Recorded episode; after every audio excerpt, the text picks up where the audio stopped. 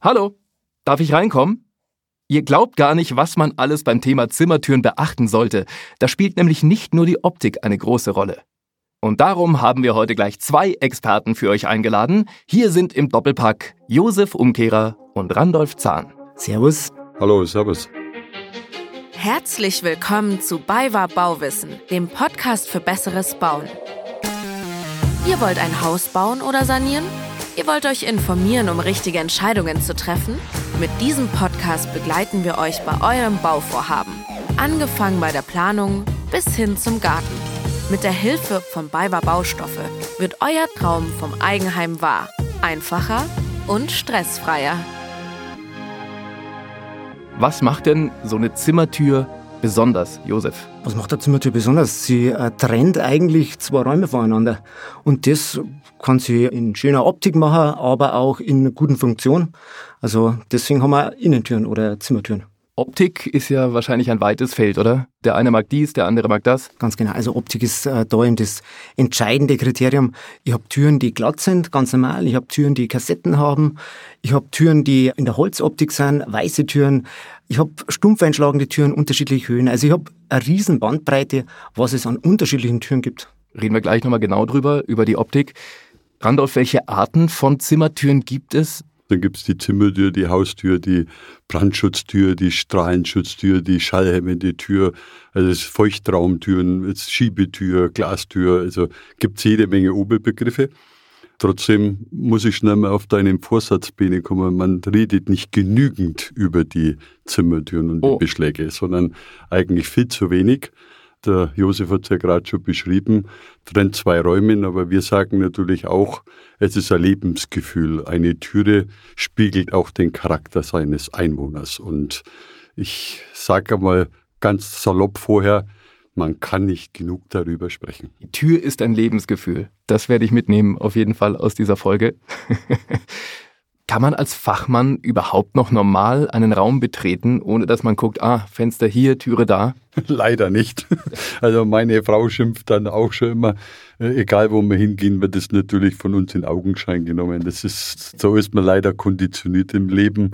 Also wir gehen halt mit einem anderen Blick durch Räume oder durch Hotelzimmer oder durch, jetzt auch wie ich da hier reingekommen bin. Ne? Das ist der erste Eindruck. Dann, dann ist unser Urteil Schublade auf, rein und dann wissen wir, was los ist. Ne? Das kann ich nur bestätigen. Also man geht einfach mit einer anderen Sichtweise da rein in so Räume und äh, ich bin einmal wieder geschäftlich unterwegs bin, bin dann wieder in irgendein Hotel, äh, dann äh, geht man da rein und beim Reingehen schaut man schon, was ist denn das für eine Tür, was ist denn, äh, hat sie eine Schalldämmeinlage, von was für ein Hersteller ist sie, hat sie irgendeine Prüfplakette drauf. Also ich kann gar keinen Raum mehr betreten wie ein Hotelzimmer, ohne dass ich nicht schaue, oh, was ist da für eine Tür verbaut. Und ich kann mir grundsätzlich auch äh, jede Tür planen, wie ich möchte. Also wenn ich jetzt sage, ich will da eine Glastür im Wohnzimmer, ist das möglich? Oder gibt es irgendwie Bereiche, wo man sagt, nee, also die Tür passt da überhaupt nicht hin? Oh nein, ich kann eigentlich fast alles einsetzen an den Orten, wo ich es auch will. Nur muss ich vorher aufpassen, wie groß ist die Öffnung, dass ich die Öffnung entsprechend äh, vorbereite. Mhm. Und will ich eine Schiebetür haben oder will ich eine Flügeltür haben? Ich habe Sonderlösungen, wo ich dann sage, ich habe sehr schmale Durchgänge, da gibt es auch Falltüren. Also es gibt unterschiedlichste Möglichkeiten und das Material spielt in erster Linie mal keine Rolle dafür, was ich dann wo einsetze. Eine Glastür kann ich genauso in einem Badezimmer einsetzen, ist ganz egal. Hast du gerade gesagt, es gibt eine Falltür? Eine Falttür gibt es auch, ja. Ach, eine Falttür. Ich genau. habe gedacht, eine Falltür. Nein, ja, Falltüren wird sicherlich eingehen, ja. Aber eine Falttür, ganz genau. Wenn der Mann oder die Frau ein bisschen nerven, dann wird die Falltür aufgemacht. dann ist Feierabend. Genau. Was gibt's denn, Randolph, für Materialien? Du kannst von Stahl über Holz, über Kunststoff, du kannst über Glas, du kannst alle Baumaterialien eigentlich verwenden, die dafür geeignet sind. Bearbeiten kann man heute alles. Es gibt ja heute auch schon richtig piffige Lösungen, die, die überhaupt nichts mit einer normalen Funktionstür zu tun haben, sondern bei Knopfdruck flügelt sich die auseinander. Also da gibt es ganz, ganz viele, ja auch so Design-Dinge, okay. die heute vielleicht auch mal eine Rolle spielen kann, wenn ich einen repräsentativen Raum zum Beispiel darstellen muss. Also lassen Sie sich überraschen, was da alles geht. Und wann würde man welche Tür empfehlen? Also wenn der Kunde kommt und sagt, okay, welche Materialien soll ich denn verwenden? Welchen Tipp gibt man da? Es kommt natürlich darauf an, wie ich ausgestattet bin, wie ich meine Wohnung ausstatte, was ich für einen Wohnstil habe, welche Böden ich verbaut habe. Das heißt, ich muss auf Farbe, ich kann auf Farbe achten, kann aber auf so Dinge achten wie den Stil. Wenn ich halt in einer Altbauwohnung drin bin und habe drei Meter hohe Räume, dann habe ich oft Türen mit Kassettenfüllungen, die da einfach dazu passen. Immer je nachdem, was ich für einen Wohnstil habe, habe, kann ich eine entsprechende Tür dazu wählen. Was bedeutet Kassetten? Kassetten, das sind Abplattungen oder, oder äh, wir nennen sie Füllungen, die die äh, glatte Tür unterbrechen. Das heißt, entweder eine Füllung geht nach außen oder nach innen in der Tür und unterbricht somit diese Optik. Diese Kassetten gibt's in Dreieranordnungen, in Zweieranordnungen, unterschiedlich mit Bögen oben. Also da gibt's eine ganze Vielfalt an verschiedenen Kassetten und kann man sich aussuchen. Hm. Gibt's lichtdurchlässige Türen, wenn ich sage, ich hab's gern hell in der Wohnung? Ja, Türen mit Lichtausschnitt. Das heißt, eine normale Holztür mit einem Lichtausschnitt, den ich entsprechend wieder als Standard oder auch als Sonderanfertigung bekomme. Aber natürlich auch das Thema Ganzglastür ist da ein Riesenthema. Ja, und, und wenn ich ergänzen darf, auch mit, mit Spionenspiegelglas, mit ganz normalem Glas, mit satiniert, mit unheimlich viel Designelemente. Also ich habe bei mir zu Hause auch zum Beispiel so eine Spiontür. Und mal reinzugucken, was gerade los ist. Also reinschauen kann man ja nicht, aber rausschauen kann man. Okay. Auch nicht schlecht. Randolph, du hast gerade gesagt, man kann nicht genug über Türen sprechen. Dann werden wir das genau tun. Und zwar jetzt. Welche Bestandteile gibt es denn bei so einer Tür? Aus was besteht denn so eine Tür? Also als erstes habe ich immer so einen Überbegriff, das heißt Anzug und Krawatte. Eine Tür funktioniert nicht, wenn ich keinen funktionierenden Beschlag dran habe. Und jetzt, jetzt sind wir dann auch wieder äh, bei dem Thema Beschlag und Ausstattung. Da geht es jetzt auch um Design und äh, wir wissen heute aus vielen, vielen tausend Verkaufsgesprächen, wer entscheidet heute den Türbeschlag. Und das ist ja dann das Ende, ich sage mal, das i-Tüpfelchen. Das muss ein bisschen zusammenpassen, aber wir wissen auch heute, dass ich formuliere es mal mit meinen Worten, du kannst heute in einer Landhauswohnung kannst du auch immer ein Designelement stellen, also irgendein Designmöbelstück von irgendeinem Designer. Heute ist ja alles möglich. Früher hat man immer aufgepasst, dass das alles ein bisschen stimmig ist, aber das ist ja heute ein bisschen anders. Und wenn ich heute über Tür und Türbeschlag rede, dann hört es nicht auf bei der Türklinke. Fakt ist, wir können heute nicht bloß in Form und Funktion diese Dinge entscheiden, sondern auch in Design, Oberflächen, Materialien. Also es geht jetzt nur nicht nur um den Türbeschlag, also den Türdrücker, sondern wir haben dann die Türbänder, wir haben Bodentürdichtungen, wir haben Spione, wir haben Türbuffer, wir haben unheimlich viel Ergänzungs- oder Komplementärprodukte, die wir dort mitverkaufen können und dürfen. Also da ist auch von der Farbauswahl, da wird mir der hm. Josef jetzt dann beipflichten. Also wir reden heute zu 90 Prozent über Edelstahl. Ich persönlich kann es überhaupt nicht mehr sehen, weil jeder hat so einen Edelstahldrücker dran. Äh, das hat keinen Stil in also meinen Augen. Eine Edelstahltürklinke ist gerade in oder wie? Ja, genau, immer, immer noch, immer noch. Leider. Äh, ist zeitlos, muss man auch dazu sagen. Aber da sieht man ganz genau, der Ranulf ist einfach in dem äh, Beschlagsthema, alles, was sich rund um die Tür dreht, zu Hause aufgebaut sind diese Türen. Und das gleich war ja die ursprüngliche Frage, dass ich sage, ich habe in der Regel ja Holztüren, also das heißt, aus Holzwerkstoffen wird so eine Tür gebaut. Ich habe natürlich auch Ganzglastüren oder Glastüren oder auch aus Metall. Aber der große Teil der normalen Standard-Innentüren, die man in Wohnungen verwendet, werden aus Holz produziert oder aus Holzwerkstoffen. Da wird ein normaler äh, Holzrahmen erst einmal zusammen äh, gezimmert, ich nenne es jetzt einfach einmal so ja. salopp, der aus Vierkanthölzern besteht und äh, darauf ist innen rein. In diesem Hohlraum wird dann eine entsprechende Einlage äh, gelegt, äh, entsprechende, die der Funktion wieder entsprechen soll. Wabeneinlage, eine Röhrenspaneinlage, je nachdem, was für Funktion benötigt wird bei der Tür dann. Dann kommen Deckplatten drauf und die werden dann entsprechend beschichtet mit Lacken, mit Kunststofffolien wie CPL zum Beispiel oder auch dann Furniere. Das Wort Beschlag ist jetzt einige Male gefallen. Können wir das vielleicht nochmal erklärt bekommen, was, was damit genau gemeint ist? Beschlag, da glaube ich, kann der Randolph mehr dazu sagen. Alles, was kalt ist, alles, was aus Metall ist, alles, was halt die Funktion, eine Tür funktioniert ja nicht, wenn es keine Bänder hat, wenn es keine Schlösser hat, wenn es keine Drücker hat, funktioniert eine Tür nicht. Aber diese Dinge sind alle kalt, weil sie aus Metall oder meistens aus Metall gefertigt sind. Okay, meine Funktion ist ja hier auch ganz doof nachzufragen. Also mhm. was sind Bänder? Was ist mit Bänder gemeint? Umgangssprachlich sind es die Türangeln oder die, die Fitschenbänder ah, oder diese Dinge. Das ist das, wo die Zarge, also der Türstock, mit dem Türflügel, also mit dem Flügel verbunden ist, dass sie sich dreht. Und bei der Zage gibt es bestimmt auch Unterschiede. Ui, oder? ui. Sage, da gibt es Okay. Unterschiede, ja. Also ich habe halt, wenn wir von einem Türelement sprechen, dann sprechen wir meistens ja eben vom Türblatt und von der Türzage und äh, dann im, meistens im selben Material, wenn ich jetzt bei der Holztür bleibe. Aber es ist natürlich oft so, dass man im Vorfeld schon ähm, andere Materialien und Sagen verbaut. Wenn ich halt eine Stahlzage einbaue, die ist wesentlich robuster, wird oftmals in vermieteten Objekten mit eingebaut. Und dann gibt's halt bei den Holzzagen, bei den klassischen Holzzagen dann natürlich wieder Unterschiede für unterschiedliche Türtypen, für gefälzte Türen, für stumpf einschlagende Türen. Es gibt wandbündige Zagen, Zagen, die man dann überhaupt nicht mehr sieht. Also das Feld ist riesig, wie man da Eis austoben kann in dem Bereich. Und da bin ich jetzt erst einmal bei den Zagen gewesen. Also ich konnte es nur ergänzen, ne? sie haben dann Aluminiumzargen, sie haben Eckzargen, sie haben Stockzargen, es gibt flächenbündige mit Schattenlut, flächenversetzte. Also auch da sind wir jetzt wieder beim Design. Das ist halt, soll die Wandabwicklung komplett glatt sein, dass man überhaupt nichts mehr sieht, dass nichts mehr in den Raum reinsteht. Also auch da ist wirklich alles möglich. Und wiederum ist es da so, wie du am Anfang schon gesagt hast, man sollte sich vorher ein bisschen damit auseinandersetzen und sich auch beraten lassen, aus meiner Sicht, bevor man sich äh, dann kurzfristig entscheidet und irgendwas einbaut. Das habe ich gerade gemerkt. Also als Kunde denkt man sich wahrscheinlich, oh Gott, was habe ich denn hier für viele Möglichkeiten? Was kann ich denn hier alles entscheiden? Also Beratung ist schon sehr wichtig, oder? Auf jeden Fall. Also ich glaube, wenn man eine gute Beratung hat, das ist das A und O. Und äh, wenn derjenige das optimal macht, dann kommt der Kunde auch genau zu dem, was er will. Kommen wir nochmal zum Thema Drücker. Ich habe gerade gelernt, Drücker sind eben Türklinken. Richtig? Korrekt? Ja. Was gibt's da jetzt noch für Möglichkeiten? Weil Edelstahl wurde ja gerade so ein bisschen Es ist im Moment State of the Art. Es ist äh, im Moment eine Entwicklung. Aber wenn wir uns jetzt alle ehrlich sind, wenn man früher mal in ein Handzimmer gegangen ist, dass da Sabili Mahagoni-Tür mit einem Messing-Typbeschlag drin, dann hat es eine andere Wirkung gehabt. Ne? Und wir haben heute die Möglichkeit, eigentlich auch wieder in allen Materialien dort irgendwelche Dinge zu liefern.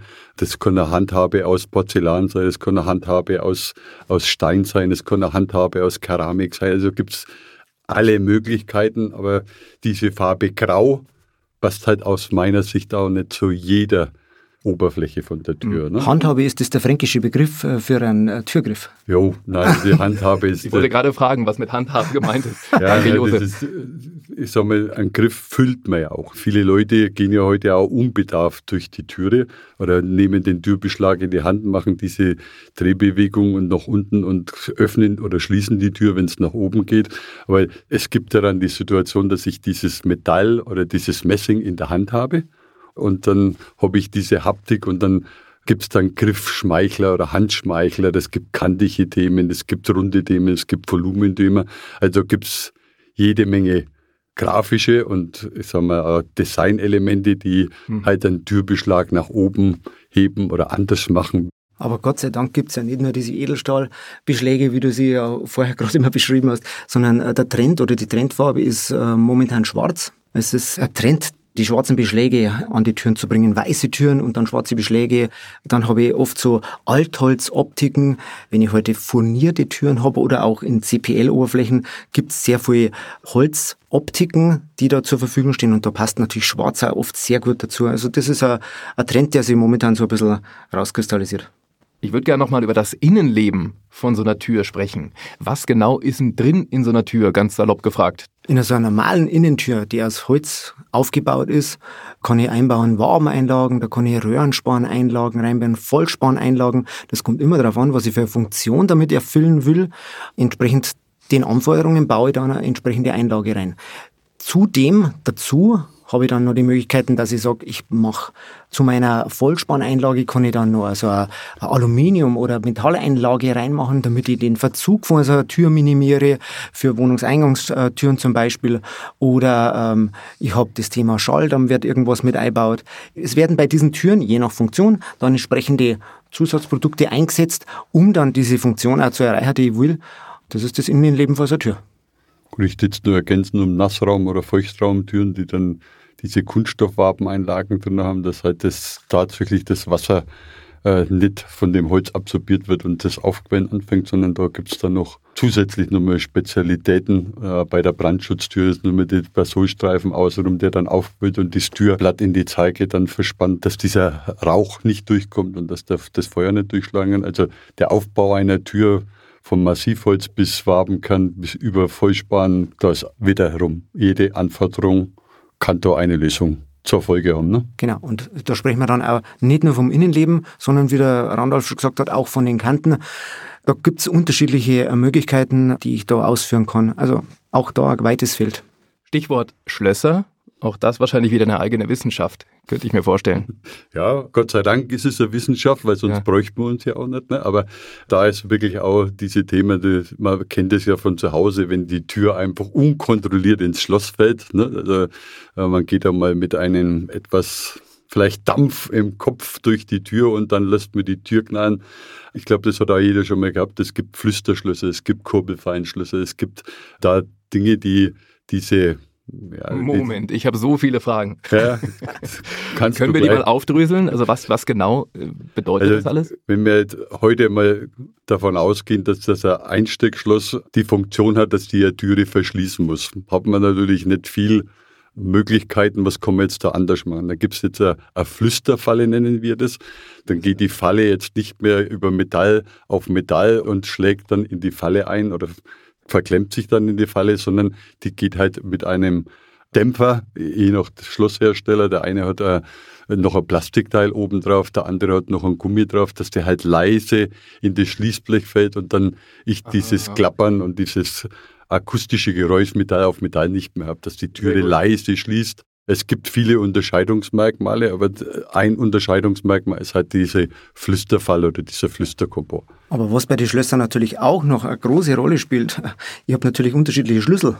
Das heißt, im normalen Zimmertürschlüssel habe ich einen normalen Bundbad, nennt man das. Das ist der normale Zimmertürschlüssel. Kann aber auch ein, PZ-Schloss einbauen. Ich kann ein WC-Schloss einbauen. Selbst da unterscheiden sich dann die Schlösser, die in die Türen eingebaut werden, schon wieder. Und das summiert sich dann hoch, was ich da für Möglichkeiten habe. Und das Thema Schlösser, glaube ich, ist auch äh, ziemlich wird unterbewertet oder äh, oft bei den Verkaufsgesprächen vernachlässigt. Man fragt genau gerade noch, geht's in der WC rein oder in ein Bad rein und das war's dann aber auch schon in den meisten Fällen. Thema Kosten, ganz großes Thema für alle, die bauen. Was kostet denn so eine Tür? Ist wahrscheinlich auch wieder ein weites Feld, aber. sicherlich ein weites Feld. Also, also eine Tür, je nachdem, wie sie ausgestattet ist. Und ich glaube, das ist ja da sehr gut äh, schon rauskristallisiert worden in diesem Gespräch. Ich kann Türen kaufen, die in der untersten Schiene sind, wo ich sage, okay, für 100 bis 150 Euro kriege ich schon also ein, ein Türelement und nach oben hin unbegrenzt und wirklich unbegrenzt. Also äh, da wo ich dann sage, je nachdem, was gefällt und was der Geldbeutel hergibt, nach oben keine Grenze. Gut, ich, ich ergänze es einmal, wenn die Tür 100 äh, Euro kostet, das ist für mich auch immer gut, weil mein Beschlag kostet dann vielleicht 300 Euro, dann stimmt das Verhältnis wieder. Aber äh, das ist natürlich nicht die Wahrheit. Ne? Aber ich sage mal, das ist wirklich äh, so, wie es der Josef jetzt sagt. Also es ist unbegrenzt, wenn jemand da goldene Türschnalle oder Türdrücker oder Klinke, je nach Region, wo man halt unterwegs ist, kauft, dann kriegt er die auch. Mhm. Aber grundsätzlich, also an so einer stabilen Tür sollte man wahrscheinlich nicht sparen, oder? Das ist jetzt nicht unbedingt das Element am Haus, wo man sagt, ja, das ist mir wurscht. Ich glaube, das ist da schon rausgekommen. An der, an also der Tür sollte man nicht sparen. Gut, wir zwei sehen ja dann, wenn ich irgendwo reingehe, dann schaue ich mir als erstes natürlich diese Dinge an. Und du siehst natürlich immer, wenn du irgendwo hinkommst, ist das Haus, die Tür ist leider das Letzte, was in einem Neubau reinkommt. Und dann merkst du halt auch, und das sage ich dann oft, ist es sauber durchfinanziert oder nicht, weil das erkennst dann am Tür- und Türbeschlag, weil es dann zum Schluss nicht mehr vielleicht gelangt hat. Also ich bleibe dann auch dabei, ich habe dann immer gesagt, wenn du in Ausstellungsberatungen unterwegs bist, dann sag doch diesen Leuten, mach die im Kellergeschoss, mach vielleicht etwas einfacheres, nein, nimm die repräsentativen Räume und mach da was anderes und Vielleicht denkst du mal drüber nach, dass du jetzt bloß eine preisgünstige Garnitur reinmachst und deiner Frau oder deinem Mann zum Hochzeitstag oder zum Geburtstag dann halt einmal eine Designtürklinke oder sonst irgendwas kaufst, dass du diese Wertschätzung, die eine Tür ja eigentlich braucht, ne? weil das ist ja Intimsphäre, ich fühle mich sicher dahinter, das ist ja, eine Tür ist ja mehr wie nur Gebrauchsgegenstand, die zwei Räume drin, sondern ich fühle mich dahinter sicher, ich fühle mich dahinter wohl, ich fühle mich dahinter. Ne, das sind alles Dinge, die eine Tür eigentlich haben müsste, diese Attribute, die sollte man einer Tür zuschreiben. Und dann muss ich entscheiden, gebe ich viel Geld oder gebe ich nicht viel Geld aus. Und der Verkäufer oder der Berater sollte auf jeden Fall auch einmal schauen, wie sind denn die Familienverhältnisse. Es ist schon entscheidend, ob ich halt sage, ich habe kleine Kinder oder ich habe einen Hund, irgendwie anderen äh, Haustiere. Dann muss ich mir halt auch schauen, dass ich die Oberfläche von der Tür entsprechend dazu habe, die dann kratzfest ist, robust ist, äh, vielleicht auch mal, äh, sag ich, weiche auf eine Stahlzage aus, weil mit Bobbycars rumgefahren werden, wie auch immer. Aber mhm. das ist eigentlich die Kunst des Beraters, ein bisschen rauszubekommen, was der Kunde eigentlich für einen Lebensstil hat, was er für Bedürfnisse hat und auf das muss er eingehen und dahin kann er, muss er beraten. Also danke für das Plädoyer auch von euch, weil ich glaube, unterm Weihnachtsbaum dieses Jahr liegen sehr viele Designer-Drücker. Ja, könnte ich mir vorstellen. Würde mich freuen. Ja. In welcher Bauphase wird denn so eine Zimmertür überhaupt relevant? Wann wird die denn eingebaut? Also die wird ganz zum Schluss, wenn der Maler draußen ist und wenn der Bodenleger draußen ist, dann kommt die Zimmertür rein. Ähm, es hat aber nichts damit zu tun, wann ich mich damit beschäftigen sollte, das Ding zu bestellen bzw. auszusuchen. Also ich sollte das auf jeden Fall mindestens drei, vier Monate vorher machen und in der Planungsphase natürlich äh, sollte man auch schon mal Gedanken machen. Das betrifft jetzt immer den Neubau. In der Renovierung ist es so, da ist es viel wichtiger, kann ich ja so eine Tür, die jetzt drin ist, will ich sie erhalten, dass ich sage, äh, ich will sie selber abschleifen oder wie auch immer. Oder sage ich, Mensch, ich will neue Türen einbauen. Und dann muss ich aber wieder auf diese Gegebenheiten, die natürlich in einem Altbau herrschen, natürlich auch wieder eingehen. Also da mhm gibt sicherlich mehr Herausforderungen, weil einfach planerisch nichts möglich ist und ich muss mir mit dem zurechtfinden, was vor Ort da ist. Also wir merken die Tür zum Schluss, ja. Also nicht, dass der Maler nicht reinkommt und nicht malen kann, weil, weil die Tür zu früh eingebaut wurde. Das wäre ein Kardinalsfehler. Ja, aber er, aber er versaut sonst die Tür. Und die Tür ist ein Möbelstück.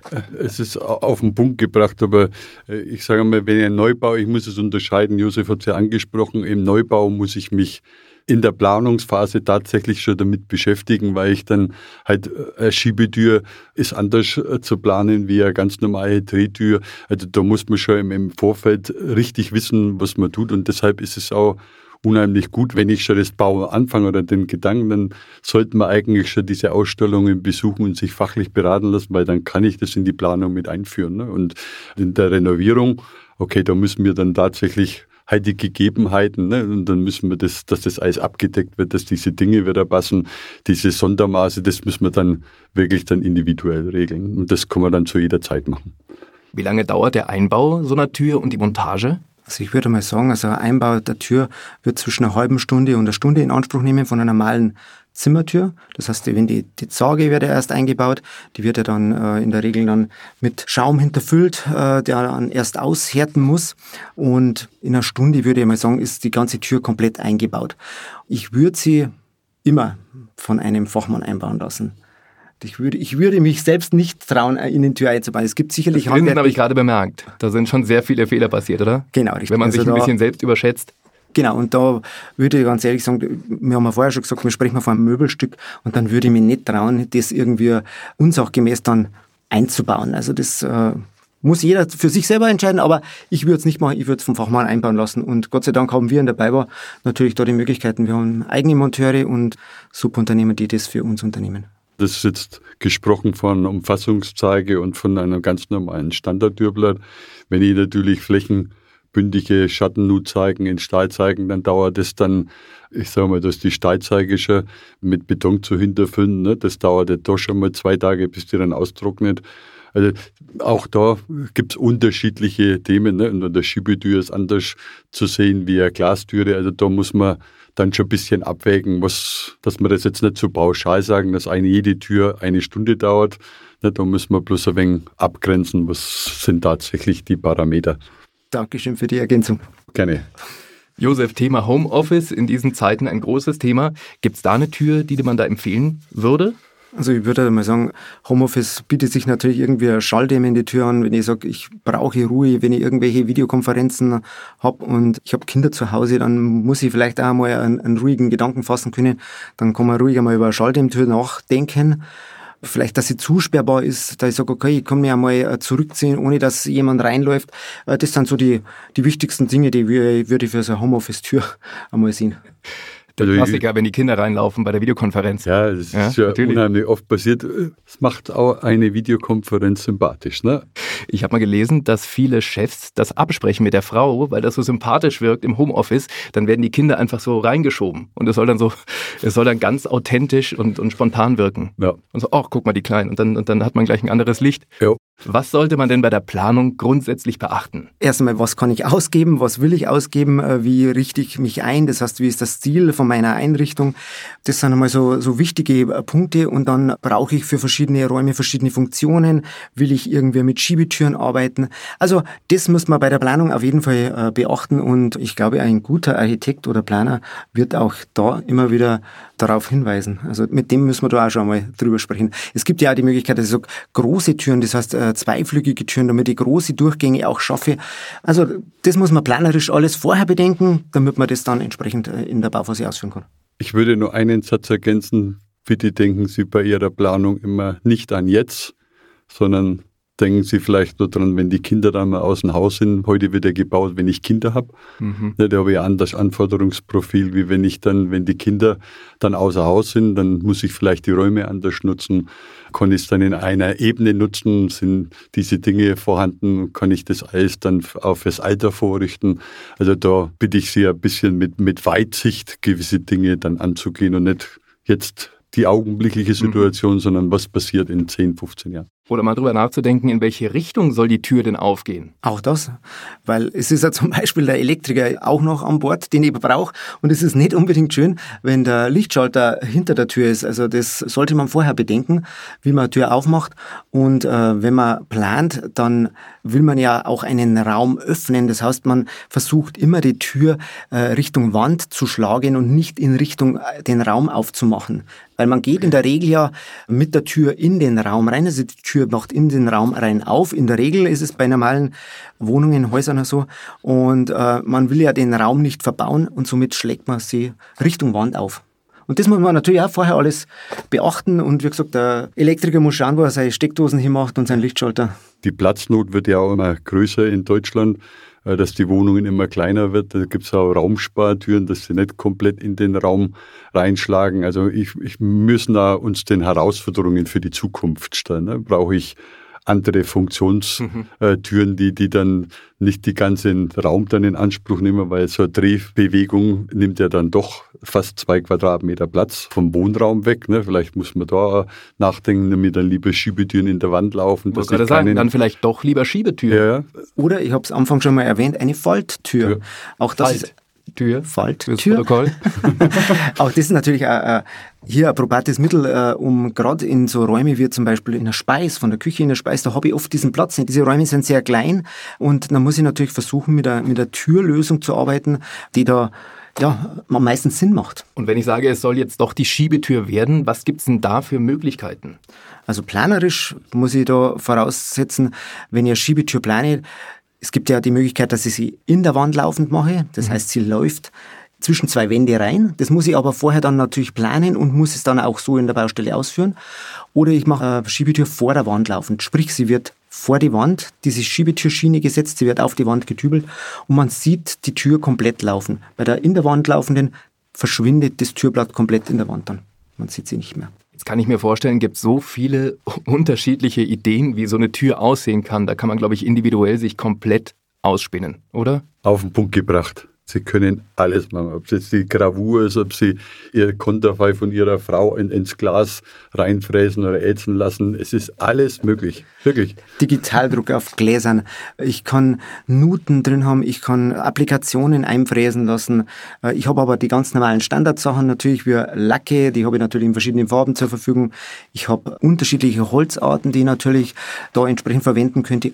Altholz ist ein ganz ein großes Thema, wer es denn äh, oft neu und modern hat. Man versucht oft sehr glatte Strukturen und dann aber das zu durchbrechen mit irgendeiner Altholzoptik. Also das ist äh, auch so ein Trend. Wir halten fest, Türen kann man kaufen, aber Geschmack nicht. Ja? Also jeder, wie er, ja. wie er das möchte. Gott sei Dank. Meine Herren, vielen Dank für das Gespräch. Jetzt haben wir mal einen Überblick bekommen, wie wichtig dann am Ende doch so eine Tür ist, wenn man baut. Vielen lieben Dank. Sehr gerne. Sehr gerne. Wenn euch die Folge gefallen hat, freuen wir uns natürlich über eine positive Bewertung oder ein Abo. Könnt ihr gerne dalassen. Ihr könnt uns auf Instagram und Facebook folgen und wenn ihr Fragen habt, dann immer gerne her damit. Unter podcast.baiwa-baustoffe.de könnt ihr uns erreichen. Auch zu der Folge empfehlen wir euch mal die nächstgelegene Ausstellung der BayWa zu besuchen. Da könnt ihr euch rund um das Thema Zimmertüren informieren und äh, alle weiteren Infos findet ihr in den Show Notes. Bis bald.